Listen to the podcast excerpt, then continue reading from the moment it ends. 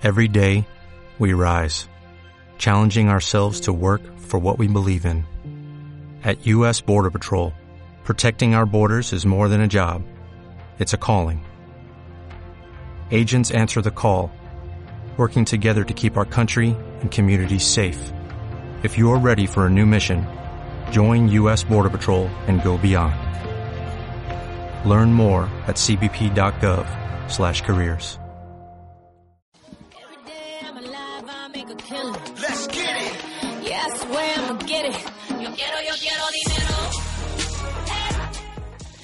El dinero, un tema tabú en sociedad, del cual muy pocos logran evitar mencionar alguno de sus aspectos cuando abren la boca. La falta de dinero, el exceso de dinero. Se habla de sus desequilibrios, de clases sociales que se apoyan en la cantidad de dinero, se relacionan estilos de vida basado en dinero, gente que ahorra, gente que invierte, gente que guarda, gente que gasta, gente que vive y gente que muere por dinero.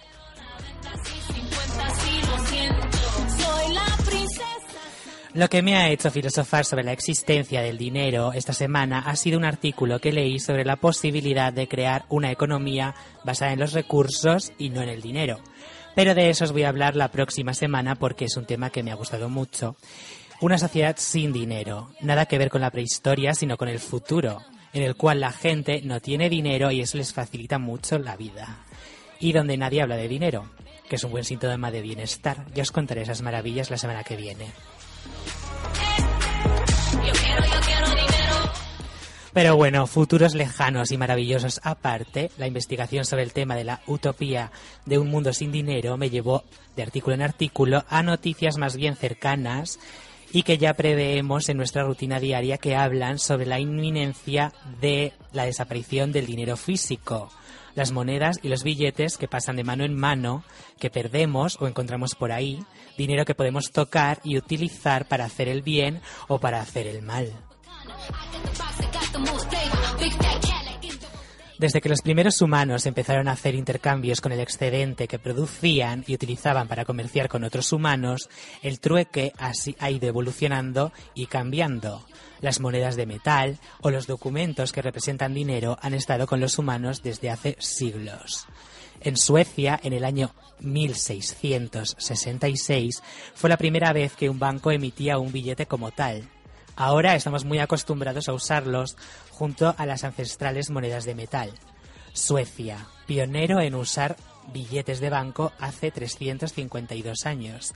Fue, fue pionera también, hace unos años, en una nueva evolución del dinero, el dinero electrónico, que es algo que ya mucha gente está habituada a usar, ya sean nuevas monedas virtuales como las bitcoins o monedas como el euro o el dólar que intercambiamos a través de aplicaciones como PayPal. Si Suecia ha sido todos estos siglos un reflejo de nuestro futuro en cuestión de métodos de pago, os digo un dato que quizás os sorprenda o quizás ya intuís desde hace años. Suecia apenas tiene dinero efectivo ya. Se habla mucho de los baños públicos de Suecia. Yo no lo sabía, pero resulta que son una base muy importante en la economía de ese país. Los baños públicos se pagaban con monedas. Ahora se pagan con el móvil o con algún dispositivo digital o con tarjeta. Eso ha generado muchos beneficios al país. Se han ahorrado que una persona tenga que recoger las monedas para llevarlas a un banco, donde otra persona tenía que cambiar y gestionar ese dinero físico. Se han evitado sabotajes a las máquinas, donde se metía el dinero en esos baños y se han reducido los robos. En Suecia es tan importante el descenso de dinero en efectivo que en algunos negocios y también en museos y hasta en algunos bancos no aceptan dinero físico o no tienen ya los medios para recibir ese dinero físico o dar cambio a quien quiera pagar con el dinero de toda la vida. Lo cual me hace pensar en todas aquellas situaciones que he visto o vivido con el problema del cambio. ¿No os ha pasado nunca que os ponéis a pagar algo porque el negocio... no, perdón. No os ha pasado nunca que no podéis pagar algo porque el negocio donde estáis comprando no tiene cambio.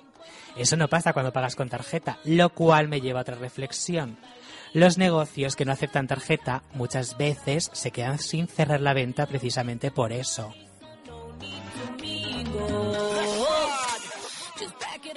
Que el dinero se virtualice tiene muchas ventajas. Es cómodo olvidarse de pequeños objetos metálicos, de papel sucio y de depender de ellos para pagar. Es guay que los ladrones no encuentren nuestra pequeña fortuna en nuestros bolsillos cuando paseamos. Es prometedor que no podamos po- perderlo bajo los muebles. Es futurista no tener que esperar a que la señora lenta cuente céntimo a céntimo en el súper. Es higiénico no tener que tocar esos productos que nunca se lavan, monedas llenas de mugre oxidadas y papel cubierto de bacterias ajenas de lugares remotos, bacterias viajeras, via- bacterias de mundo, de humanos desconocidos que aún usan dinero normal en tiendas normales. Dinero que ha pasado por manos elegantes de veinteañeras, de camioneros treintañeros, de niños inteligentes, de señoras maleducadas, de reptilianos, de youtubers con canales de minimalismo, de cincuentones que van al gimnasio, de un señor octogenario que no quiere usar tarjetas porque le gusta más el dinero tradicional, pasa por tiendas de golosinas, por Starbucks, por cuartos cerrados, han pasado entre manos de delincuentes, por manos de gente con secretos, de gente traviesa y también por manos de criminales. Han estado perdidos en la calle, en un charco y rescatado por mi madre afortunada, que se ha encontrado 20 euros así sin más. ¿De quién son? Suyos, porque los billetes no pueden tener nombre ni pasado. El recorrido de un billete de 20 euros es un misterio que da para mucha literatura, pero no será así el dinero virtual. Una de las cosas más polémicas del dinero virtual es que perderemos cierta libertad. El dinero tendrá un recorrido muy bien definido. No tendrá bacterias humanas, pero sí huellas digitales de todo su viaje, registrando a la perfección quién lo usó y para qué.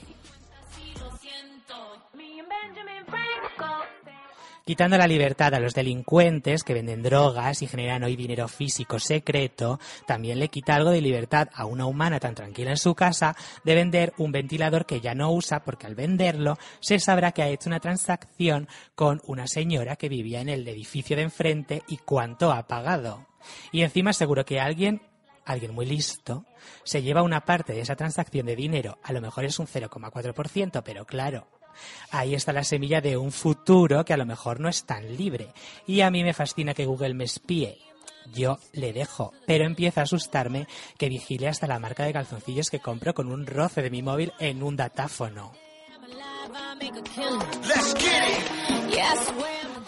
Yo odio el dinero físico, odio la delincuencia que le rodea, odio las cosas ilegales, pero me encanta la libertad de andar y pagar libremente sin que nadie sepa a dónde voy, sin rastro, sin un espionaje total. Así que tengo un dilema enorme. Solo diré una cosa a Google. Prometo portarme bien si me deja portarme mal.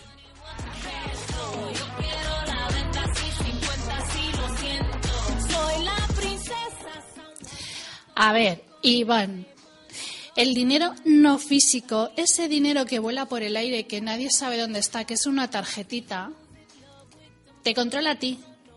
Claro, sí. ¿Y quién controla a quién controla? Pues es que, a ver, siempre que hay un- una medida de estas de dinero, los billetes le pasaba lo mismo. Beneficia a las personas que las crean. A los bancos. Vamos a ver, si yo tengo, que no lo tengo, aviso a los oyentes, no lo tengo, no vayas a mi casa que no lo tengo, pero imaginaros Claro, que claro. tengo mil euros debajo de mi colchón, que No no, lo tengo, lo ¿eh? vuelvo a decir, es mentira, pero imaginaros que lo tengo. ¿Por qué alguien tiene que saber que yo tengo mil euros debajo de mi colchón? Cuando yo no controlo a ese señor que está en el banco cuánto tiene en su colchón. Claro, y el problema es que cuando uses el dinero tendrás que pagar ahí un porcentaje pequeñito, pequeñito, pero todo el mundo pagando ese porcentaje. Pero lo llevaré lleno de ácaros. Ah, lo de los ácaros. Bueno, pero el dinero del colchón, yo te digo una cosa, en Suecia eh, están muy preocupados porque se está acabando el dinero físico. O sea, no hay efectivo ya en el país apenas. O sea, que tú te quedas parado, no puedes comer y le dices a alguien, por favor, una limosna. Y dicen, saca el móvil que te lo traspaso. Hay una, hay una anécdota que he leído eh, con esto del, del dinero en efectivo que se está acabando. Y en Suecia, en las iglesias, pasan el datáfono. Madre mía. Es que los curas se están modernizando, que es una barbaridad. ¿Le, le ves tantas ventajas al dinero no físico? Yo supongo que será un poco como lo de los billetes. O sea, también la gente diría, es que eso es un trozo de papel, no significa oro ni plata, es un trozo de papel. Les asustaba también. ¿Y qué significa oro o plata? Se supone que el dinero está apoyado en oro verdadero. Pero, se supone. Pero es lo mismo, el oro es un metal que un día alguien dijo, ostras, esto vale un dineral, pero lo dijo esa persona y todos no lo creímos. Claro, el problema de que el dinero sea oro, o sea, que, es- que sea una representación de un oro real, es que si se encuentra de repente un, una veta de oro enorme, el dinero pierde valor. Y si el oro de repente todo el mundo lo quiere porque tiene un uso, yo qué sé, no sé. Imagínate que si comes oro te haces joven. Pues la gente quiere oro, oro, oro. Y entonces el oro, el oro sube y el precio de las cosas suben. Mira, fíjate cómo anda el dinero no físico, que estábamos el otro día en clase y decían que, bueno, que nos estaban bloqueando la IP porque alguien estaba minando bitcoins. O sea que imagínate la calidad de, de ganar dinero ahí. Del, dine- del, del dinero electrónico, dices, Sí, de los sí. bitcoins. Y os habéis fijado que en el banco tú haces las transferencias por internet. Si tienes que un recibo, necesitas un recibo, te lo imprimes en tu casa utilizando tu luz y tu tinta. Y luego vas al banco y te dicen 12 euros por mantenimiento de la cuenta.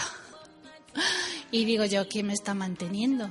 Claro, es que todo esto Es que me tienen la libreta en, en una mano así. teoría, en teoría, bueno, no sé, a lo mejor luego no los explica y lo entendemos, pero yo creo que sí, se ahorran tanto, tanto lío, pues como lo de los baños, que deja de ir una persona a recoger las monedas, el banquero que tiene que contarlas, no sé qué. Si se ahorran todo eso, a nosotros nos debería también repercutir eso, digo yo, que nos den beneficios también. ¿Sabes lo que pasa? Que a ti te gusta mucho que Google te cotillee y te cotilleen todos, pero a mí yo soy una persona muy discreta. no me gusta, No me gusta que me cotille- nadie. Y creo que volveremos al trueque, donde si alguien tiene algo para que el vecino no se entere, hacemos un trato tú y yo, yo te doy un pastel y tú me das una falda. De todas maneras, en la semana que viene voy a hablar de, de una economía sin dinero, ni físico, ni virtual, ni trueque siquiera. Ya verás, qué interesante. A ver, Porque al parecer es posible, ¿eh? La señorita Serlon em, le gustan las bacterias que lleva el papel moneda. A mí no me gusta ir con dinero físico por la calle. Pues aquí estoy yo que lo recojo todo. Pásese por LH Magazine y pregunten por Maru Bonilla que yo lo Hombre, recojo. ya, ya puestos reparte, ¿no? Un poquillo. imagínate que recoges todo ese dinero o tienes tu dinero escondido y de repente dicen, se acabó todo el mundo con tarjetas y móviles. Y ese dinero no sirve. Mira, te advierto una cosa. En el 2012 dijeron el sol va a pegar un pedo pf, y se va a acabar internet. El 21 de diciembre. ¿no? Entonces tú imagínate que un día hace el sol y se acaba internet. ¿Y tu dinero dónde está? ¡Ay, el trueque! Ahí está el trueque. Es y el verdad. dinero físico. Lo siento. Es muy peligroso todo el dinero. No tiene que haber dinero. Tiene que haber dinero. Viva las bacterias. Porque ¿sabes qué pasa? Que las bacterias ayudan a crear un... Pero a que no lo Un penséis, sistema defe- inmunitario. a que no lo soléis pensar de todo el dinero que tocamos, que nadie lo lava. El dinero no lo lava nadie. Pues, Vamos a ver que ¿sabes cuando yo era pequeña me comía la tierra y no lo lavaba ¿Sabes nadie. qué, Iván? Yo prefiero tocar mucho dinero y eso significa que, que tengo ahí... O sea, me da igual coger algo. Si, si toco sí, sí. significa que, que Queridos tengo oyentes, yo tengo guantes. Traédmelos que si me diera mucho asquito, ya con los guantes me apaño. Pues nada.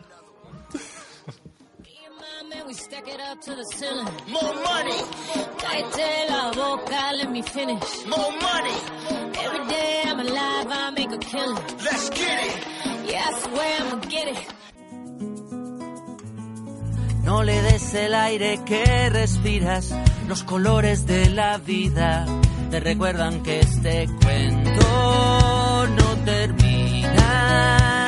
Y a la vuelta de la esquina, los dolores se te olvidan. A la vuelta de la esquina, Todos los viernes De 6 a 8 de la tarde un programa lleno. de cultura. y curiosidades. ¡Os esperamos!